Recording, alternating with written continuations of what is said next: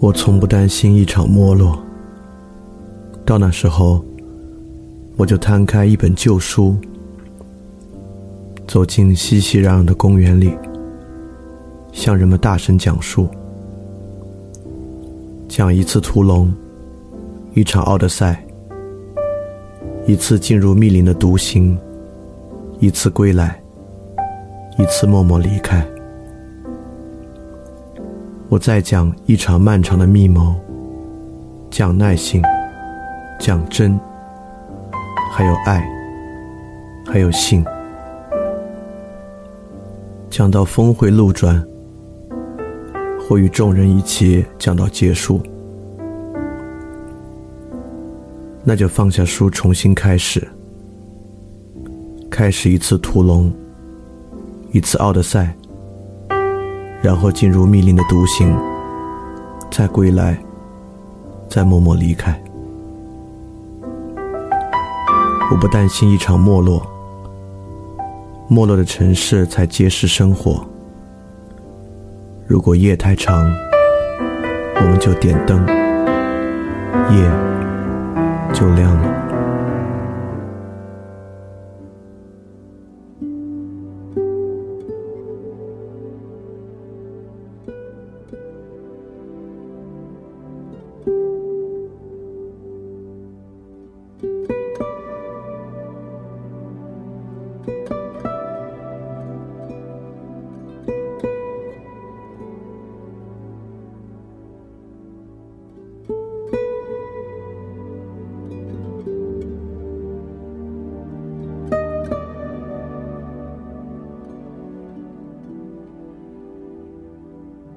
Música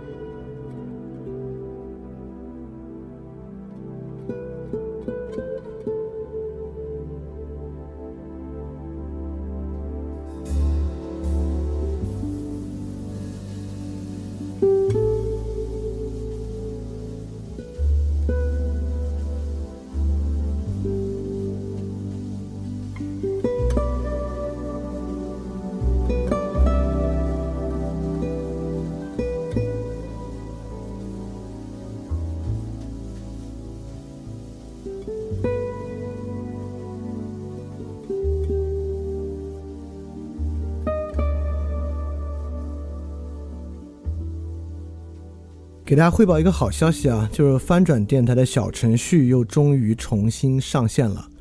所以如果你在微信直接搜索“翻转电台”，就可以搜到我们的小程序。特别感谢有三位听众在这中间起到的非常大的帮助作用啊！如果不是因为他们的原因，这小程序不可能这么快上线的。那小程序里面呢，有非常完善的播单，也有征集啊，有一些文章啊，算是饭店的完全体吧。所以很很欢迎你来小程序看看，试试看。看你觉得好不好用，所以可以搜索在微信里面搜索“翻转电台”小程序来试一试。然后这期节目呢，也跟以前节目一样是有 Keynote 的啊。如果你结合 Keynote 听呢，效果要好得多。就如果你在听节目过程中听到有一个敲钟的声音呢，就代表在 Keynote 上需要翻页了。Keynote 的下载地址呢，在节目的简介里面，你可以去看，就能够看到 Keynote 下载地址。嗯，希望大家学得开心。大家好啊，欢迎收听新一期的翻转电台。我是李厚成，那这个呢是翻店二点零的第十六期了。我们第一章啊，就康德纯粹理性批判这章呢，应该还有两期就要结束。也就是说呢，整个第一章呢一共十八期。那么最后两期呢，大概是谈一下康德的那个判断力批判，就是审美、美学、艺术部分。当然呢，那那两个部分也很重要，就这整个这个部分也很重要。但是在我自己来看啊，就我对那部分的关注呢，肯定就不及康德的道德哲学和法哲学这部分。所以今天这部分呢，说起来啊，实际上呢是最关心的一部分。那为什么今天这部分如此重要呢？是因为说起来，今天这部分呢，还和我们一直以来在讲的所谓问题意识有关。这个不光范尔电台里面经常提到啊，其实呢。也是像学术研究啊、商业啊都在说啊，这个人啊要有问题意识，呃，有问题意识呢，这个人才能抓住重点。所以到底什么是问题意识啊？这个当然在各个不同的视角都有不同的阐释。但今天呢，我们就从公共道德来看这个问题意识是什么，而且尤其是啊，为什么在问题意识的推动之下，这些东西呢，才真的可能获得理解。因为罗尔斯的正义论啊什么的，我相信以前可能很多同学都接触过，因为如此大名鼎鼎嘛。那书啊，我才没几个人读过，但介绍罗尔斯正义论的文章啊，可能大家并没有那么陌生，很多人都看过一点。但是看过一点呢，要真正理解罗尔斯正义论啊，我觉得其实没有那么容易。导致其理解难度的呢，当然是两点了。第一点呢，就是罗尔斯的正义论呢，直接出自康德的道德义务论。就如果对于康德的道德义务论缺乏理解的话，对于罗尔斯的正义论，当然理解起来呢也比较麻烦。第二点呢，就是对罗尔斯正义论的这个问题意识可能缺乏把握。就干嘛写这么一本书？就这种书老让人觉得是在那种那种说一些漂亮话，就说一些特别复杂的漂亮话。但这个对我们生活到底有啥影响啊？这个是一个很重要的问题啊！包括康德啊、罗尔斯啊等等啊，可能都会遭遇这个问题。那这个呢，就是了解问题意识之后呢，才能导致对他真正的理解。所以说，呃，说理跟理解当然还是有很大关系的。那今天呢，就是希望能够通过说理的方式呢，让这个公共道德问题啊，让大家觉得这个东西真的超级重要。就比如说最近在看理想的文章啊，实际上呢，就是在与这个公共道德领域的犬儒主义来在批判这个东西。那比如说在我看来啊，这个犬儒主义就超级重要。也就是说，如果我们没没有办法解决在公共道德领域的犬儒主义问题呢，就会导致非常非常大的麻烦。啊，这个不是危言耸听的，到底为什么呢？那我们今天这个节目呢，也就要展开对这个东西的理解了。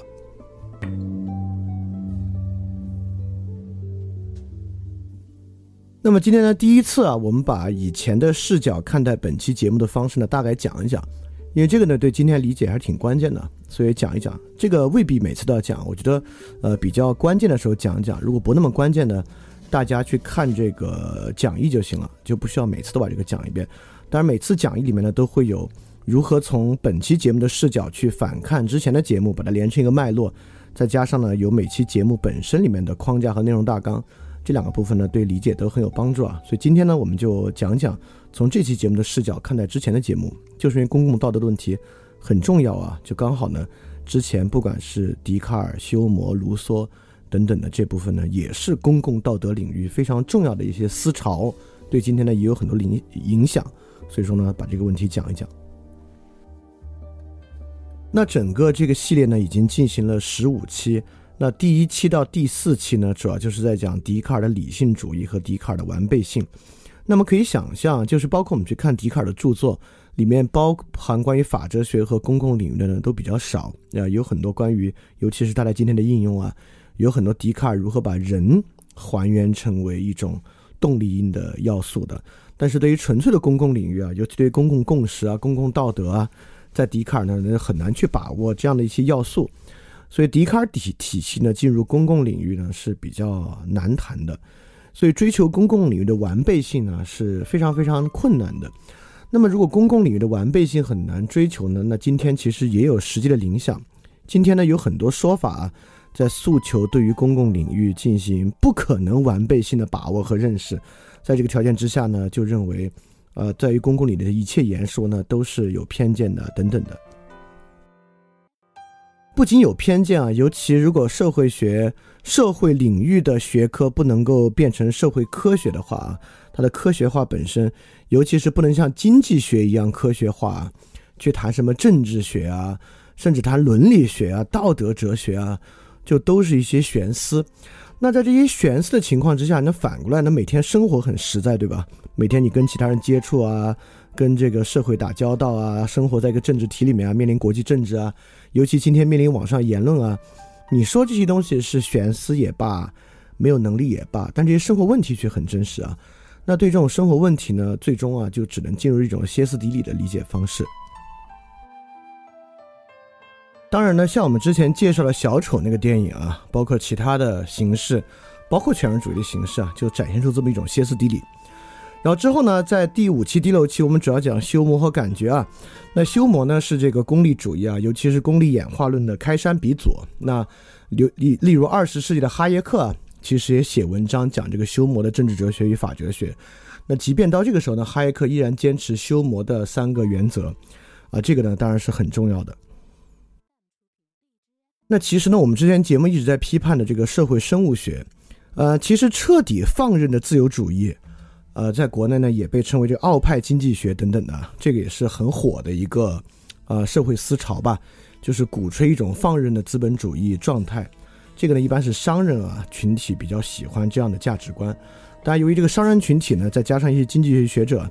他们本身也很能写，而且他们这个东西呢，去评价社会问题啊，像社会生物学，其实非常 powerful。不管是去解构婚姻问题啊，解构社会公正问题啊，等等等等，其实都非常的 powerful。所以说，很多人呢也很吃这一套。所以我们其实可以发现啊，社会生物学和这个放任自由主义啊，其实真的是一墙之隔。呃，这两个观念呢，共享一套内核。这个内核呢，就是修谟的认识论和修谟的感觉理论，呃，当然就不出事儿的时候吧，都挺好。就比如说这个二十世纪二二十年代到三十年代之初，就资本主义黄金年代的时候啊，大家都觉得这个放任资本主义真好，就是这个社会欣欣向荣，然后人们的自由也得到了最大的发展啊，整个社会一个小政府的状态，就一切都挺好。但是，一旦面对危机呢，他就无能为力。但我这我得多说一句啊。因为在今天的语境之下，一说面对危机，他们就无能为力。我指的不是说啊，你看这西方国家这次面对这次这个新冠疫情，这些国家多么的无能为力。我说的不是这种危机啊，我恰恰说的不是面对这种危机的无能为力。我实际上说，面对经济衰退和经济衰退连锁构成的政治反应这事儿，他们无能为力。也就是说。放任的经济学面对二战之前大家竞相货币贬值这个事儿无能为力。面对为了这事儿要打仗来讲啊，包括国内的互相侵占，放任自放任的自由主义呢，对这事儿无能为力。当然啊，他们普遍这个心肠也比较硬，比较硬心肠的就觉得这个就像生物演化一样啊，这个狼吃羊，豹吃羚羊，在社会中发现一些残酷的事儿。这个也是正常现象啊。今天这种新意的人还挺多，一会儿我们也会说。那第七、第八集呢，我们主要主要在讲这个卢梭的自然神论，卢梭啊，人性论、自然神论。那这个自然神论呢，我们其实有一期啊，挺重要的，在讲这个自然神论啥意思。因为自然神论那一期呢，呃，因为这这这话听上去特别学术，然后听上去特别不接地气。自然神论这里面这四个字啊，不管是自然这个词，还是神这个词，还是论这个词，都特别不接地气。但是不管如何呢，它其实主宰着我们对于法的根本理解。就比如说，我们觉得呀，哎呦，这个社会之间啊，有这种高流动性社会，这么大的国家太难管了，这人跟人之间怎么可能信任啊，对吧？那这社会危机四伏，这个情况之下，国家多管一点无可厚非，而且这个法呀立的严一点，执法的时候严一点，搞点这个严刑峻法，某种程度上呢，实际上无可厚非，就是。这个观点大家说起来都挺熟悉啊。那这么一说呢，就是霍布斯的这个自然神论之基础之上的政治学。也就是说呢，就是法的这个有效性啊，就除了呃，其实卡尔施密特那个呃，那个我们以后讲那个政治学再讲吧。但无论怎么说呢，这个东西其实构成我们今天对于法的理解，呃，也是很有启发性的。当时我们也在讲啊，这肯定也不是我们最后一次讲自然神论，在二点零的体系之中。但是呢，这个自然神论有个问题啊，就比如霍布斯的情况之下，这个恶法出现了可怎么办？像康德的呃不是康德，卢梭那个方法，就我们构成一个公共意志，这公共意志啊，要就里面不太愿意加入这公共意志的人怎么办？但卢梭那个办法跟大革命法国人的做法也类似啊。那霍布斯那个呢就更要残忍一点，有这套东西，这个面对恶法该怎么去解决呢？对于这些问题呢，其实都是很乏力的。好，我们讲之前就讲这些啊，之下的那个九到十二集康德的形而上学体系，十三、十四、十五，这就不讲了。我主要是把笛卡尔、休谟和卢梭的部分回溯一下，然后我们就正式开始说今天的。然后这三部分呢，其实只是把过去我们已经介绍过哪些东西稍微回溯了一下，实际上呢，它还并没有说明问题是在哪儿，就是到底跟我们今天生活关系在。在什么地方？这个才是最重要的。那我们就开始今天的部分。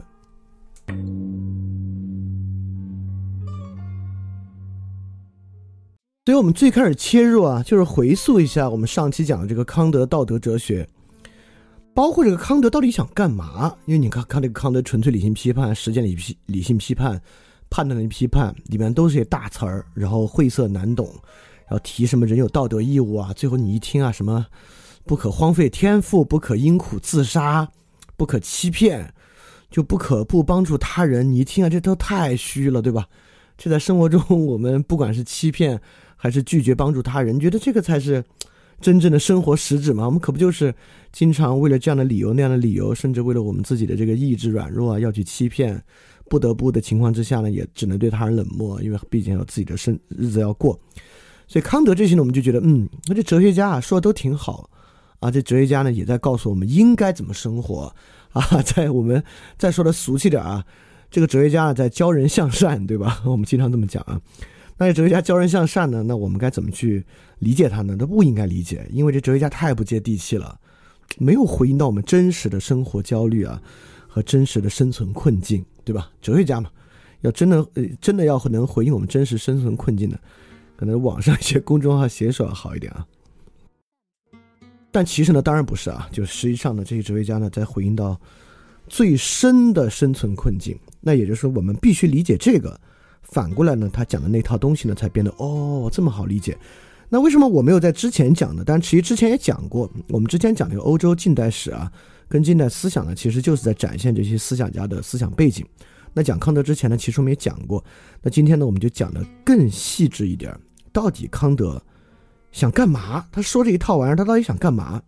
为什么他不是一个纯粹的学术讨论？他在指向我们生活中最关键的那些问题。那之前呢，在第九期康德的挽救第三十一页，其实我们讲过，就卢梭和休谟那儿呢，其实展示出一种人的困境。就卢梭的两个路径呢，你要么呢孤独自爱，要么呢搞那个社会契约，就会丧失自由。呃，这个呢，我们讲卢梭那期就讲到，这也是其实今天我们人身上很严峻的问题，就是孤独自爱与社会契约的问题。那因此呢，我们引向启蒙之中的。这个科学导致不可知，人无自由意志，人无自由的问题。因此呢，我们之那个时候也说啊，就康德为什么要做他的哲学，就是为了去解决卢梭和休谟哲学呈现出来的问题。这个问题呢，就是理性的危机和自由的危机。那现在呢，我们要进一步说明，为什么理性危机和自由危机也不是一个纸面概念，就是说它们不是一个在纸上推出来的啊，启蒙理性的危机和自由危机。为什么理性危机和自由危机是能够呈现为现实生活中最具体的问题的啊？这是我们要说明的问题。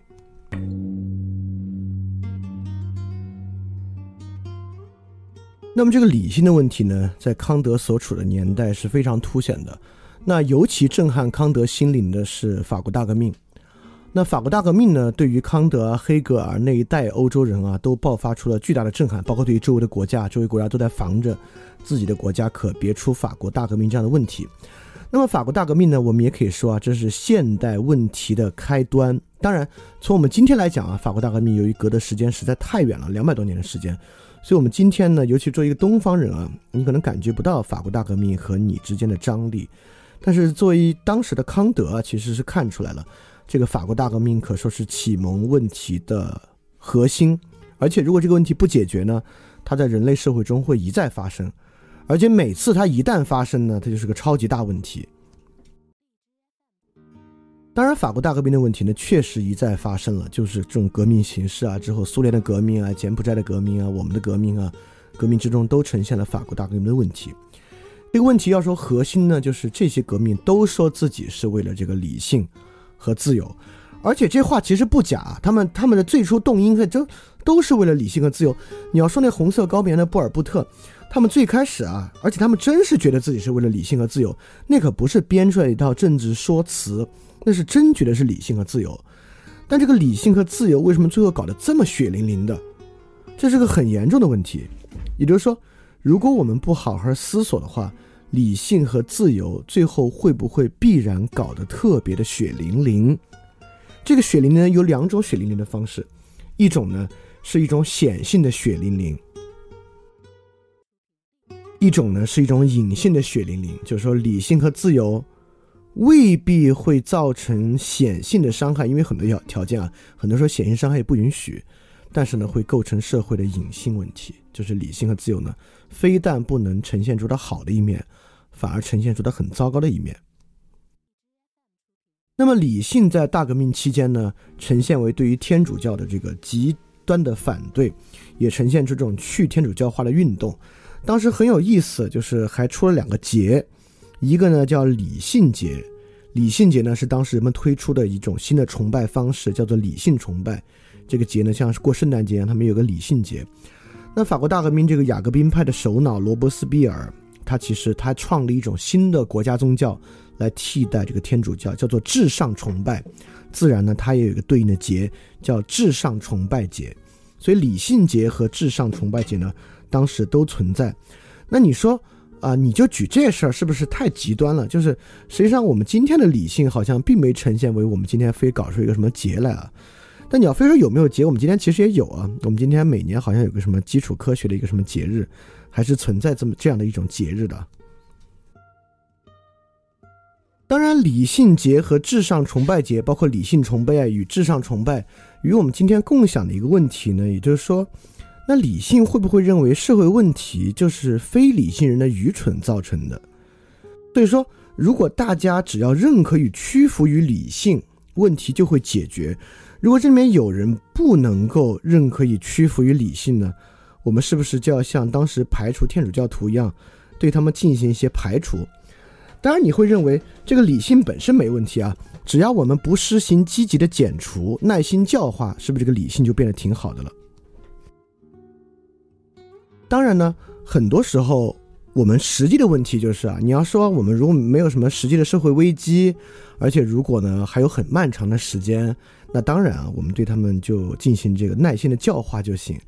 但比如说这个疫情一爆发啊，这些吃野味的人，我们就纷纷觉得这就是不理性的典型代表。他们这一吃啊，我们全球好几十亿人跟着遭殃。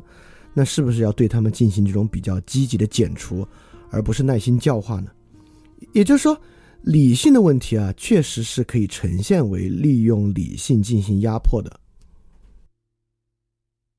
而且理性还不仅可以导致压迫，理性还可以导致别的问题啊。比如说，我们法国当时的人啊，意识到这个第三阶级跟第二阶级和第一阶级之间有巨大的不平等。这个第二阶级、第一阶级，王侯将相宁有种乎？对吧？当时有人写这个第三阶级论，就整个这套呢是在理性的基础之上的。也就是说，人们如果能够公开使用自己的理性，他必然可以洞察出这些不义。对吧？他能够洞察出呢，过去天主教对于其他的迫害、宗教裁判所等等啊，都是很残忍的行为。那为什么会反过来变得这么可怕呢？对吧？比如说罗伯斯庇尔，罗伯斯庇尔在革命的初期被人们称为不可腐蚀者，就这个人道德水平高到一定地步了，就高到啊，这个革命，因为一旦革命，你们知道，任何革命人们都特别担心啊，革命要败坏，就是哎，会不会？今天这个人一直软弱啊，就被收买了，革命就败坏了。因为革命之中，人们是特别担心啊，革命的纯度被败坏的。那这个罗伯斯庇尔呢，就被称为不可腐蚀者，就谁都可能败坏，这个罗伯斯庇尔不能败坏，这是个多大的好事啊！那为什么罗伯斯庇尔最终走向这个残酷统治呢？包括他的这个亲密战友啊，丹东啊等等啊，被罗伯斯庇尔亲手送上绞刑架。那你说罗伯斯蒂罗伯斯庇尔坚定的意志啊，当时法国人民对于为何要发动这场大革命本身的洞察，包括大革命中间要形成新的原则等等等等啊，不可不说是理性考虑的结果啊。正如我们今天对于社会问题和世界问题的洞察和批判一样，这些洞察和批判呢，不可不说是理性考虑的结果。但为什么做出来的事儿就差的这么大呢？做出来的这些事情。为什么跟最开始的主张和理性考量中间呈现了这么巨大的矛盾和分歧呢？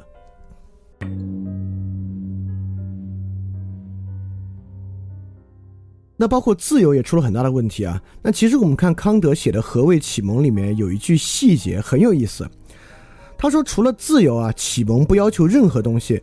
这里说的自由是一切自由中危害最小的。那就是在一切事情上公开运用理性的自由。康德这里明确的说，在一切自由中危害最小的，言下之意啊，就是你们别怕这个自由，因为确实啊，有些自由看上去特别可怕，多可怕呢？当然就是大革命的自由。我们大家都看过大革命的这幅名画《自由引导人民》，但在这幅画里面啊，是非常非常的激昂。但也别忘了，这画里面尸横遍野，大家手里拿着枪，旁边甚至有一个小孩，一童子军，手上拿两把火铳，上去啊，当然是要打打杀杀的。所以说，在大革命之中啊，以自由之名的杀戮非常非常的多。包括呢，罗伯斯庇尔也在说，保障公民享有人身信仰、出版请愿、结社的自由，有受教育和受社会救济的权利。规定如政府政府侵犯人民的权利，人民呢就有权起义。那在整个大革命的后期啊，不管是山岳派、雅各宾派、雅各宾派、罗伯斯庇尔倒台，法国巴黎包括各地爆发出了层出不穷的起义运动。那这些起义运动呢，也导致了大量大量的杀戮和恐怖发生。因此，我们该怎么理解这种自由呢？有一种简单的方式啊，有一种最简单的方式。就是，哎，这些理性和自由啊，不过都是丛林社会的一张皮。就人类社会是不可能摆脱丛林社会的本质的。因此，在这个条件之上呢，就不要相信这一套说辞。就是人类社会啊，还是要形成那种实质上的制衡关系才行。那这个呢，就完全走这种价值的虚无主义啊，就认为这些东西没必要。那当然很恐怖啊，如果谁。真的持有这样的信念的话，那，呃，哪天要人吃人的时候，兴许他也下得了嘴。当然，可能他的其他一些直觉阻碍着他吧。反正，总之啊，这种虚无主义，这种道德虚无主义，是非常非常可怕的啊。这种道德虚无主义呢，相当于拿掉了社会上最必要的一层人们的义务吧。那这个条件之下呢，确实可能会导致一种无拘无束的恶。当然，对这个问题我倒不是特别担忧啊，因为无论如何，今天的人，嗯，他们可能这边在说，哎呀，这个道德你最好拿来自律，不要拿来他律，啊，就是他们经常话这么讲啊，就是希望道德是个自律，但是，一旦跟他们相侵犯，比如芳芳写个文章爱到他了，他说，哎，你这个人怎么这样呢？啊，以偏概全，然后给这个敌人递刀子，等等等等，就开始了，又开始这个道德呢，又成为一种他律的道德了，对吧？呃，道德功利主义就进入他律他律的领域。所以我倒不担心人们彻底进入一种道德相对主义或者道德虚无主义啊，就总的来说呢，呃，现在的人们这个道德敏感性是相当高的，就对于谁谁谁不道德，在网上把这个不道德的人拉出来批判一番，这个事儿大家还是挺热衷的。这不完全是坏事啊，就是大家没有完全进入那种丛林社会的想法，我倒觉得不完全是坏事儿。那我们再进入第二个第二种看法吧，就是，呃。雅各宾专政是一种必要之恶。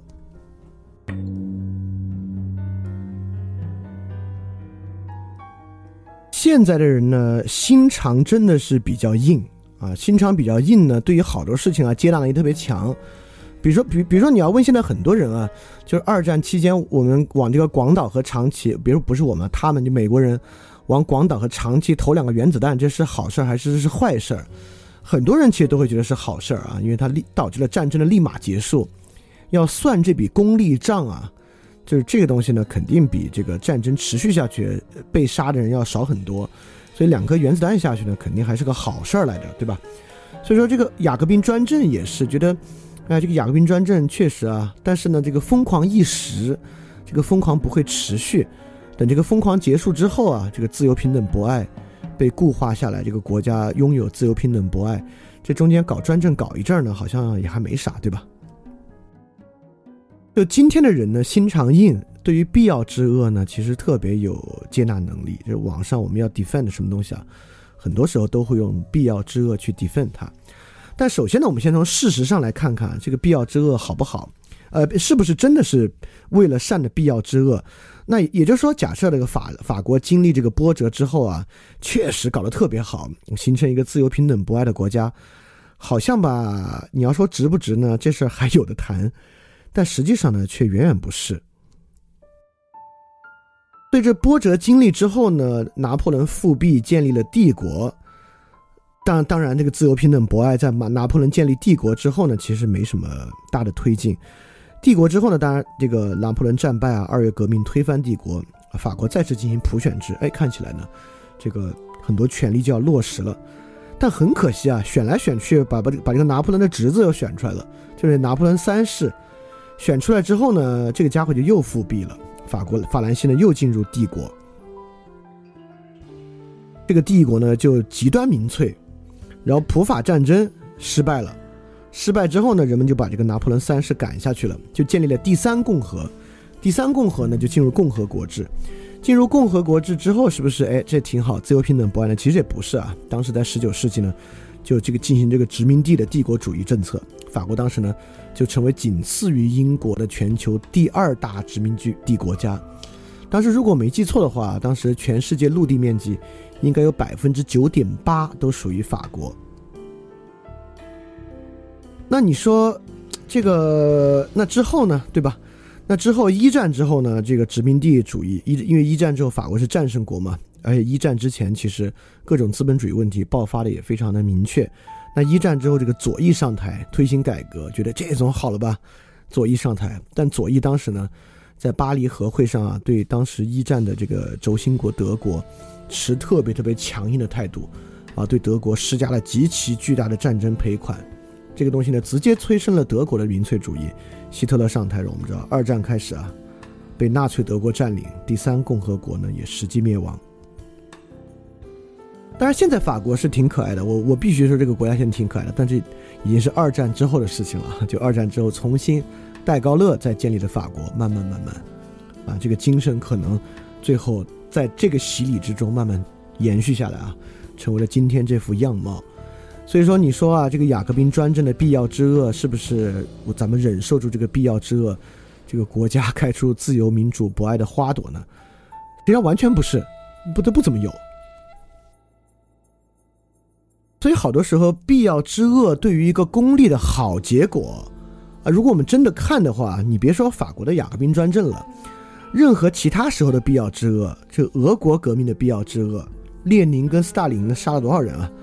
呃，红色高棉的必要之恶，我们这边也搞过文革，那文革文革那个时候你也可以看出来，就是对于当时走资派和官僚主义的一次必要之恶。所以说，就解解决了什么问题吗？到底这种必要之恶之后有什么功利结果吗？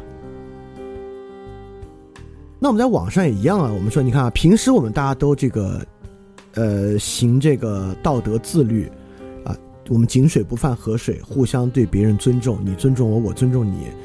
但这个谁啊，要是打破这个东西，我们就要对他行批判，去要求他。这个呢，是一种这个道德报复，那不是我们虚伪，对吧？比如芳芳呢，实际上她要好好过她的生活，我们都不爱着她，她当她的作协副主席去。但芳芳呢，要指责我们，以这个整体群体指责我们，是她先犯了这个道德自律的规，所以说我们再去骂她呢，是必要之恶，是施行一种道德惩罚。因因为这样搞了道德惩罚之后啊，很多人就不敢这么做了啊。实际上呢，我们就能够更好的维护这个道德自律。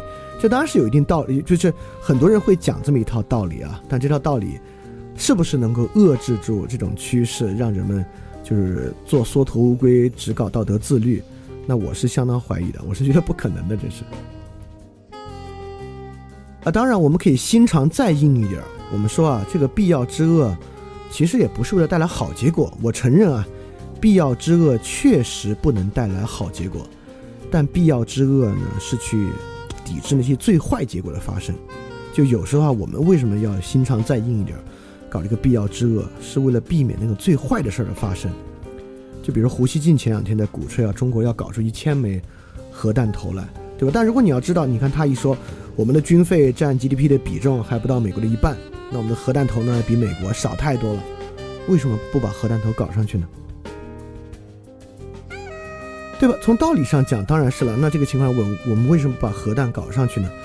但其实啊，当然，核弹和原子弹和大屠杀，就是二十世纪人们要面对的两个最大的问题。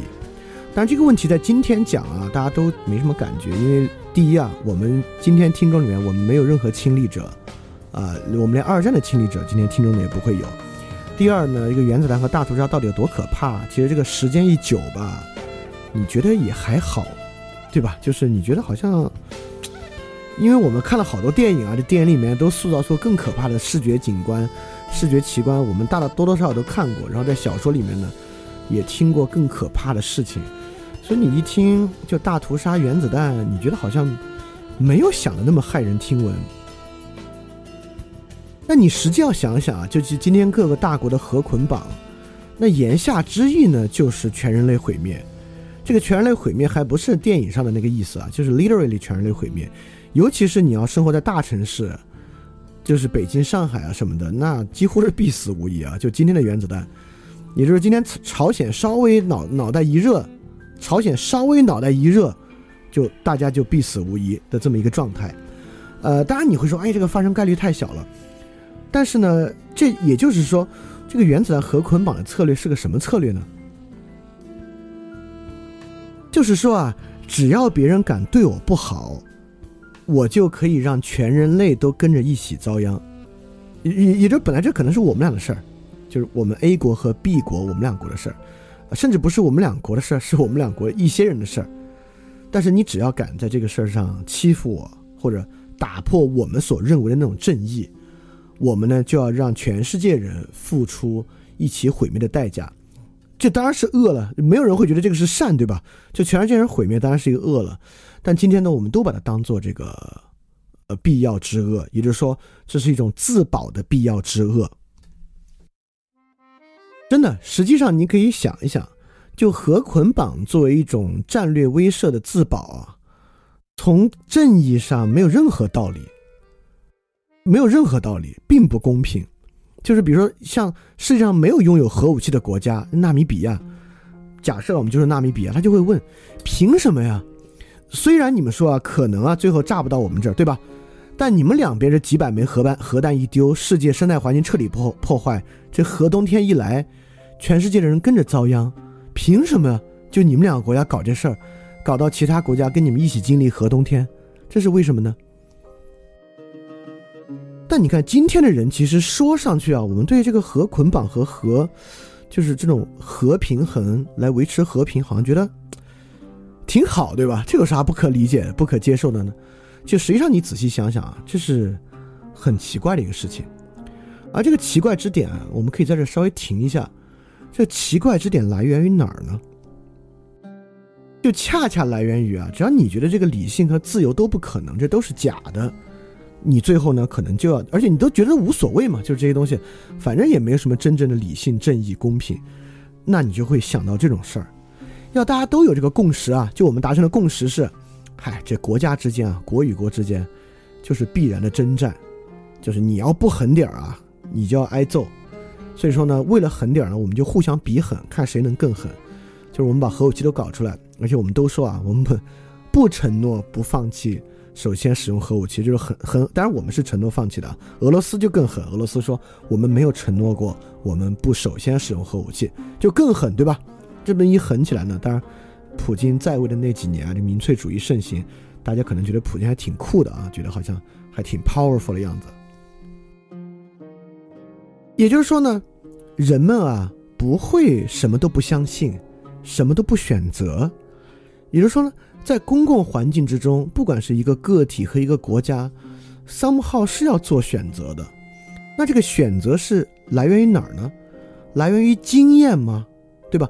就是核讹诈、核捆绑是来源于过去的战争经验推出来的必然结果吗？不是，对吧？我们过去没有搞过全球核战争，我们只搞过美国给日本的两个城市投过原子弹，那之后呢就没有再互射原子弹了。在古巴导弹危机的时候呢，差点要打原子弹，但是后来呢，双方也忍住了。所以实际上我们知道啊，就是核捆绑啊，这不是一个理性抉择，哦，或或者说，按照康德来说啊，它不是一个知性的抉择，它不是一个知性的必然，它就是一个理性信念。也就是说，人们呢总要做抉择，这个抉择呢总是一个理性信念，这理性信念要不建立在道德之上啊。就要建立在这种可怕的事情之上，大到国家，小到个体都是如此。我们的理性信念呢，在塑造着我们的抉择和生活。所以有时候你心肠一硬吧，周围的人心肠一硬吧，大家都心肠一硬吧，就给彼此捆绑到一个特别可怕的境地之中了。啊，当然康德就是不想这种事儿发生。那法国大革命呢，就是因为这样的原因导致的，所以康德必须要做出这么一套体系来。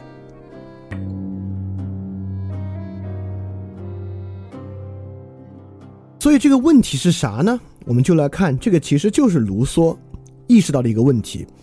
卢梭在给米拉波的一封信里面写道，在最严酷的民主和最完美的霍布斯主义之间。我看不到任何可以接受的中间方案，因为人和法律的冲突一旦给国家带来持续的内乱，那就是所有政治体制中最糟糕的体制。当然，你要说卢梭这挺现实、挺悲观的，我觉得卢梭还不够悲观呢。卢梭并没有看到严酷的平民主义和完美的霍布斯主义之间啊，其实是可以共存的。但卢梭的时代呢，大革命体现出严酷的平民主义。它不是霍布斯主义，那走向帝国呢，体现出完美的霍布斯主义，这二者呢都是对个人的日常生活极其严厉的侵蚀。但是呢，在今天的时代啊，这个严酷的平民主义和完美的霍布斯主义啊，当然是可以在一个共同体内部共存的，那就更是对个人日常生活极其严重的侵蚀。也就是说。刚才我们举原子弹，很多人会说：“哎呀，这原子弹虽然啊是最后全人类毁灭，但这个在爆炸之前，我们都可以各自追求我们的良好生活。”我就说，原子弹只是里面的一个象征，就真正的问题啊，原子弹就是卢梭这里讲的一种霍布斯主义的最极端手段。但霍布斯主义除了原子弹之外呢，那其他东西多了，对吧？朝鲜除了战略核导弹之外，那远程炮火对首尔的覆盖，那也是很完善的。那为了我们能够第一时间啊找出这个疫情中啊，就是就是对大家有害的人啊，我们拿这个钢条把的门钉上啊，小区一出问题呢，卷帘门把小区封上啊，这些事儿也都没有少干。这些呢都是严酷严酷的霍布斯主义，除了原子弹之外呢，跟我们生活息息相关的一些操作。所以这些呢其实都是对日常生活的侵蚀啊。呃，因此卢梭提出这个问题呢，其实是一个非常严肃的问题。问题是啥呢？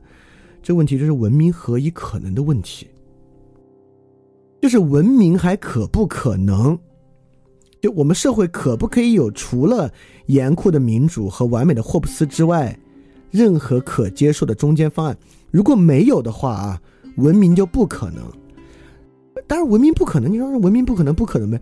那文明不可能对个人是什么影响呢？那文明不可能啊，良好生活就不可能，对吧？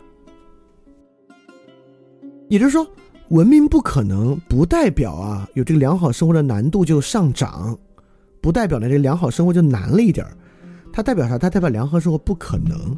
也就是说，在严苛的霍布斯主义之下，不是说啊这个霍布斯主义让良好生活的成本上升了，而是说久而久之就不可能再有良好生活。比如说今天我举个简单例子啊，这也是严苛的霍布斯主义的一个方面。今天我在豆瓣上看到一个有一个人发了一个东西，还挺有意思的。他跟他妈妈呢在上海看病，因为上海呢是，上海挺奇葩的。上海好多路不像北京的路都非常非常宽，上海好多路比较窄。但为了让汽车过呢，他就没有放这个自行车道，就那个路上啊，马路牙子下面的部分全是机动车道。那好多人啊，那没办法，你骑了共享单车从一个地方到另外地方，那你就骑在人行道上，对吧？你就骑慢点呗，对吧？但是两个人呢，一共就罚了一百块钱，这两个人。也就是说呢，你在人行横道上，因为骑自行车呢就罚一百。你说，但如果一百对于那种不是很富的家庭啊，呃，对，其实还是蛮大一笔钱的。但你可能说这罚一百，罚一百吧，好像你要说这罚了一百块钱，你这个良好生活就不可能了，未必言过其实，对吧？但这个骑自行车罚一百啊，只是一件事儿。你在生活中，尤其是啊这种日常违规跟征信体制一放起来啊。那这城市生活，这种文明城市生活，所打引号的文明啊，就这种纪律性文明，那这种纪律性城文明生活，那岂不是如履薄冰？那这么如履薄冰之后，就是你走到哪儿，你都可能因为一个什么原因，比如说你今天因为骑自行车罚一百扣点分，明天呀你养个狗上上街，它拉了屎你没清干净罚一百扣点分。这后天呢，垃圾分类没分好，罚一百扣点分。这大后天呢插队罚一百扣点分，这再再大后天呢就网上转发谣言罚一百扣点分，就是所有这些几率加到一起啊，它就会让你的良好生活变得不可能，它会让生活进入一种如履薄冰的状态。但你看拆开来看，这里面每一个都很有道理。那不让你骑人自行车上人行横道是为了保护行人的安全。你要骑快了撞到别人怎么办？你说，哎呀，我骑得慢，我知道会小心。别人说那不行，光靠你的承诺，第一我信不过你，第二我就算信得过你，我信不过别人。所以我们必须这样，人行道上的行人才会安全。那同样这样的逻辑呢，可能可以蔓延到每一个每一个霍布斯式的手段之中，成为其合理性的来源，最终呢，导致这个日常生活被严重侵蚀，不可能。所以说，理性和自由依然可能，这事儿非常重要。当然，一说到法国大革命啊，呃，我们也有很多人会认为，这个法国大革命的问题其实不是不理性，恰恰是这个法国人啊，当时被激情控制住了。就如果当他们当时能保持真正的理性，就没有这个问题。所以用不着康德的那一套，什么二律背反啊，这那这那的，就是不不需要搞这么复杂。就其实啊，我们只需要啊。保持一种比较冷静的理性状态就行，就像我们今天的网上，其实很多人都保持一种很冷静的理性。就你要想轻易煽动他、欺骗他，确实是很困难的啊！他会很容易识别出谎言啊，识别出这个呃背后的阴谋啊，不管是商业阴谋还是别的阴谋，都是很厉害的。那是不是这个情况之下，理性就得到了挽救呢？就是我们不需要康德搞什么道德义务啊。我们只要靠每个人去遏制住我们的激情，啊，这个理性最终会就得到好的挽救。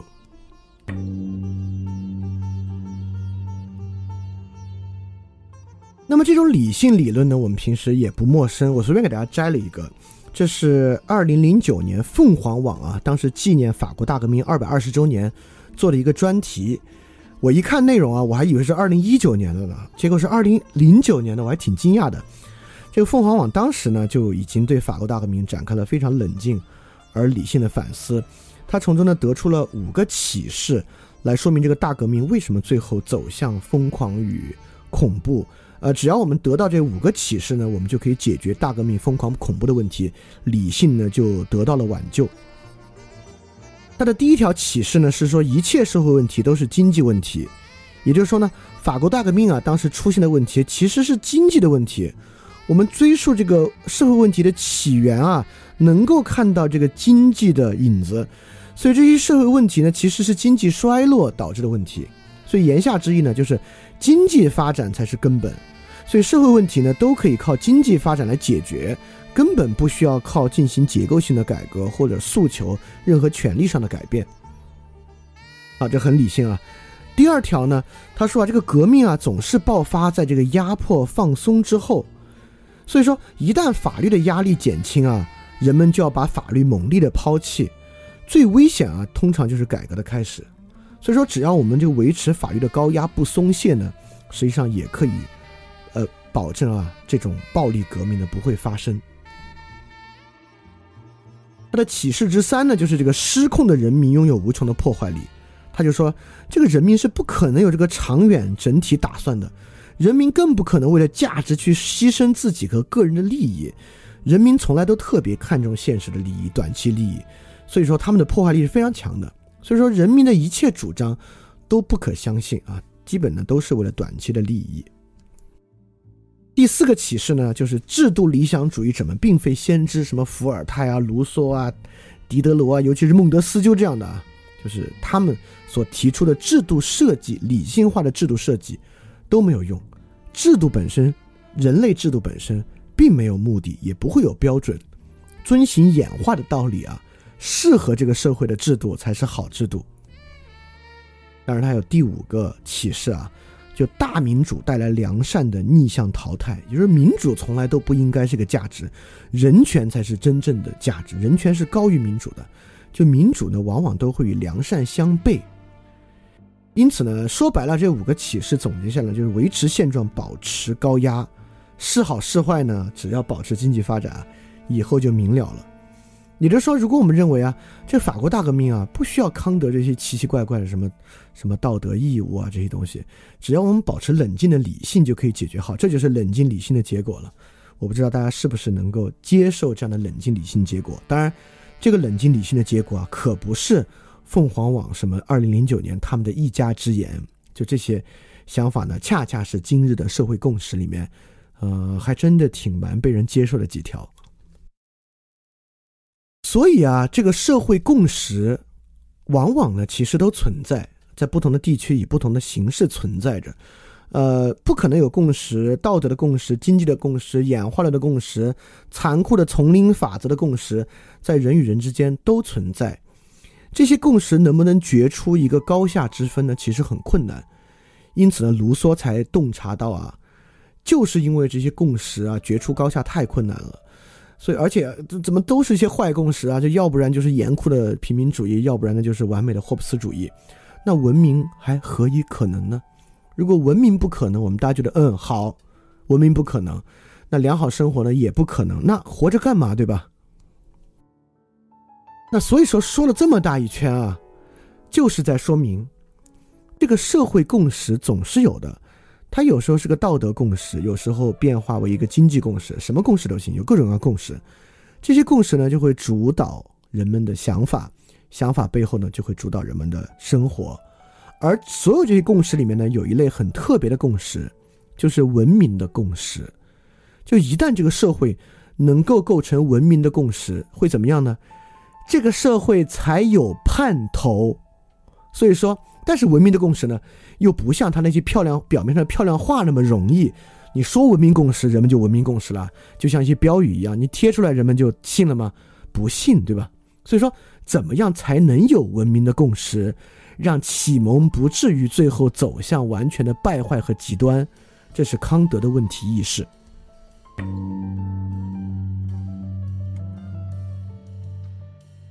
所以总的来说呢，康德就是在说。这个问题就是二律背反的问题，也就是说，可以一七八三年，在法国大革命六年之前，美国人搞这个独立运动、独立美国革命，最后搁置争议，和平订立新的宪法，选出领袖，华盛顿还激流勇退，最后再被理这个以以这个贤者制推举出来，就整体这一切让人们觉得哇，这个理性太厉害了。九年之后呢？搞成法国那一面，这说明理性的二律背反特征。就理性是不可能有笛卡尔那种确定性的，它要么这样，要么那样，都可能。法国大革命呢，恰恰证明了理性信念是完全可能带来特别糟糕的结果的。因此，康德最后做了什么呢？我们之前讲那么多期啊，落到这儿，你可以从这个视角上来真正理解。就康德这么苦口婆心写出这么厚的书是要干嘛？就是要给理性打上批判理性的标签，要批判纯粹理性，也要批判实践理性，以从根本上解决二律背反的问题。批判到结束之后，康德尤其给实践理性和纯粹理性打了什么样的补丁呢？首先，康德限制了理性，对吧？理性不可能产生对世界的经验性认识，那个是知性，是知性的领域，千万不要把它搞混了。要理解，一旦进入到理性的领域，都是信仰，都是信念，就不要觉得我们搞出来一个社会生物学，你看这是硬科学知识，不是，那个是理性的滥用，是概念滥用的结果。这是康德的第一个批判，非常 powerful，也非常有用。第二个呢，就是批判实践理性，充实实践理性，在实践理性之中推出不可质疑的自由，并且用道德律令为实践理性指明方向。通过限制认知的理性和充实用道德律令充实实践理性可能仅有的一点点内涵，康德呢靠这两个补丁来解决二律背反。也就是说，康德让理性的任意性得到了解决，从而。让文明可能，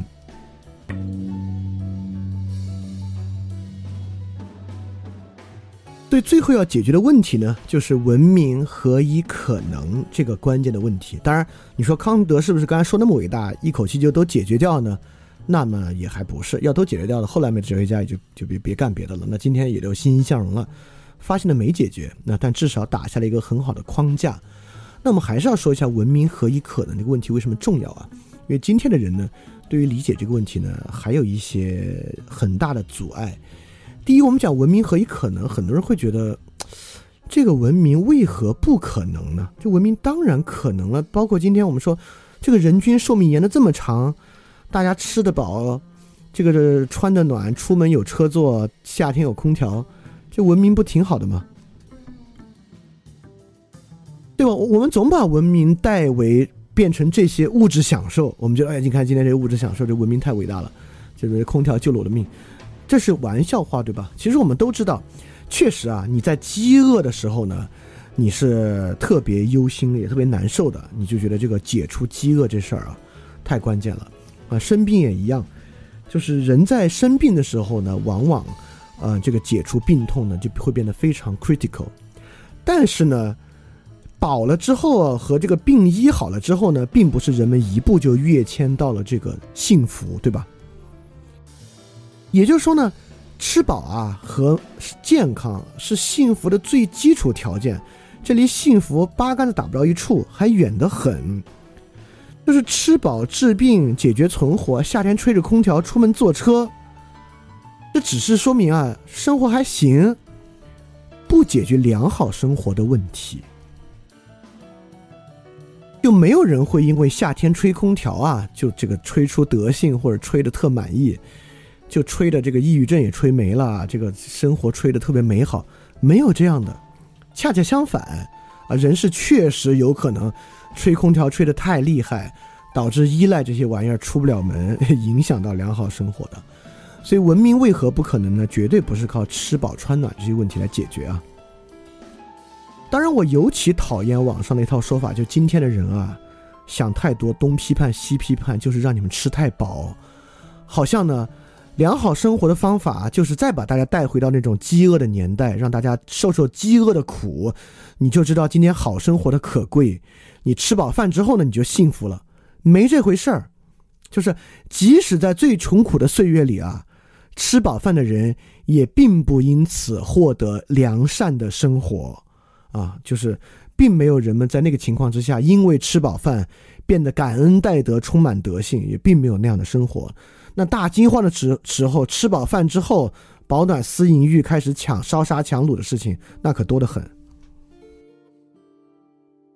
那同样，第二部分啊，就文明文明啊，这个你现在不安全吗？你现在出去啊，这个汽车还有安全带，有防撞气囊，飞机也很安全，这个满大街监控探头，犯罪分子无所遁形，这个健康码啊，让这个真正高风险的人群出不了家门，你就可以快快乐乐的出去复工复产。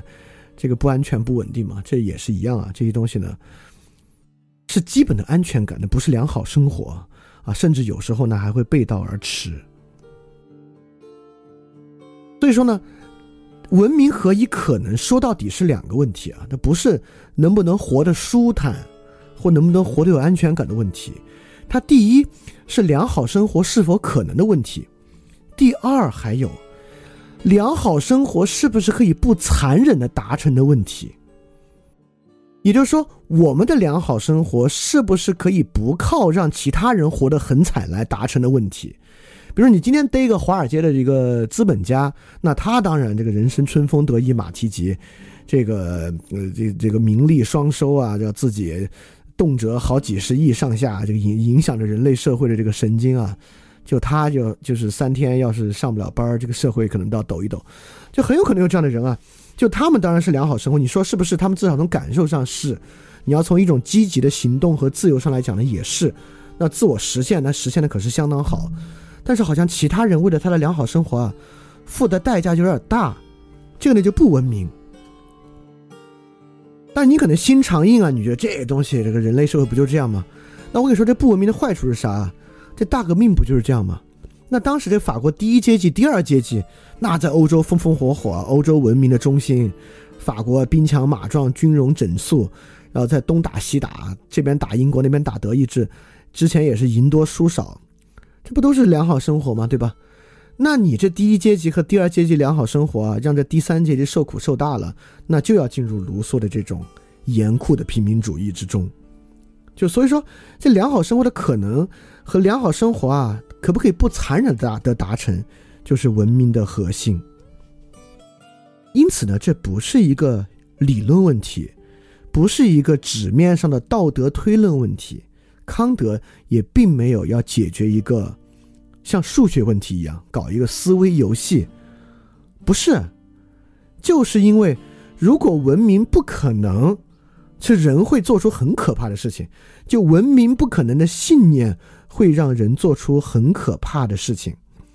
社会生物学丛林法则既不现实也不酷，只是让人变得比较坏。就一切问题都是经济问题、发展的问题，只靠发展解决。这话其实有下一句的，就是这话第一次出现，发展的问题要靠发展解决。下一句呢，就是任何规则都不能阻挡发展。意思是说，你要想改变现状没门儿，只要这个改变现状的诉求要阻挡发展，就算了。也就是说呢，有些人的良好生活啊，发展中先富起来的良好生活呢，这个不残忍是变不了的。对康德要做这个事儿啊，一点都不学术，一点都不学理，他现实，他不光现实，他是面对一种非常残酷的现实，文明的可能。很重要，而且文明的可能，恰恰就是康德要树立的这些信念，也是我们今天要讲的罗尔斯啊、哈贝马斯啊要树立的这个信念。好，我立马给大家举个极其残酷的例子，就是最近发生的这个例子。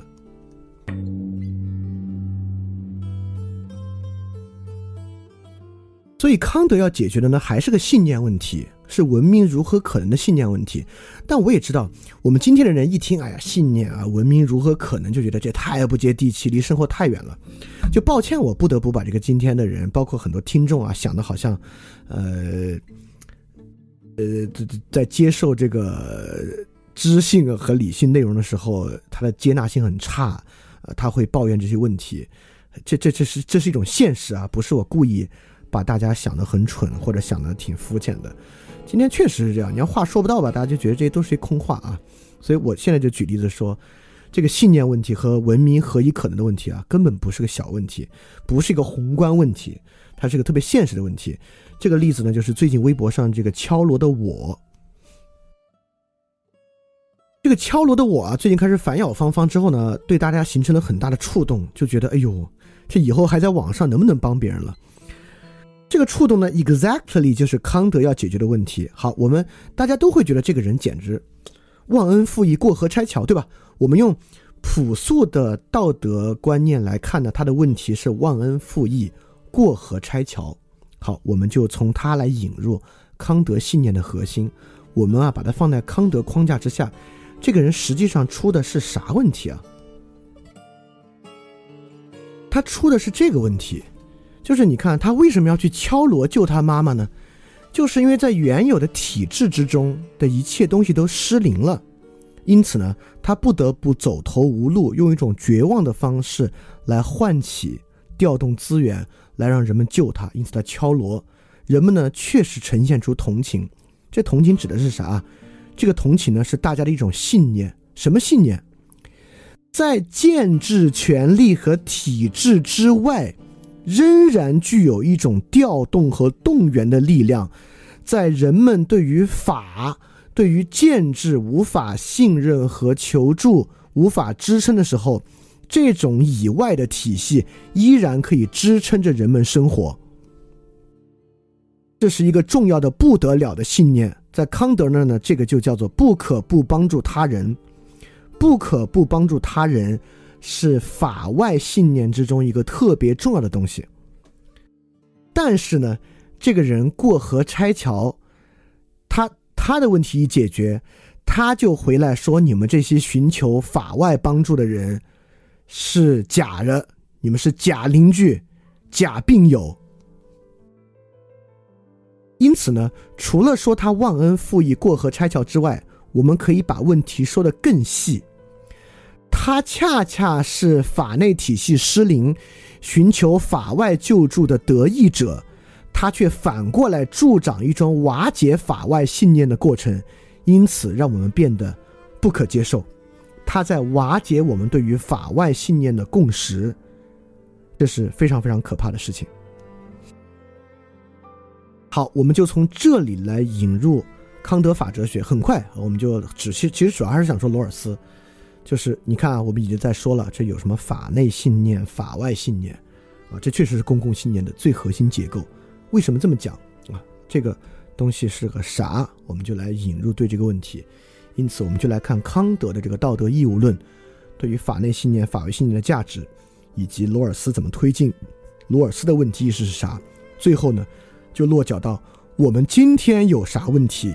我们如何能够从康德这么晦涩复杂的知识论和道德论中得到解决我们今天现实的，尤其是棘手的问题的思路？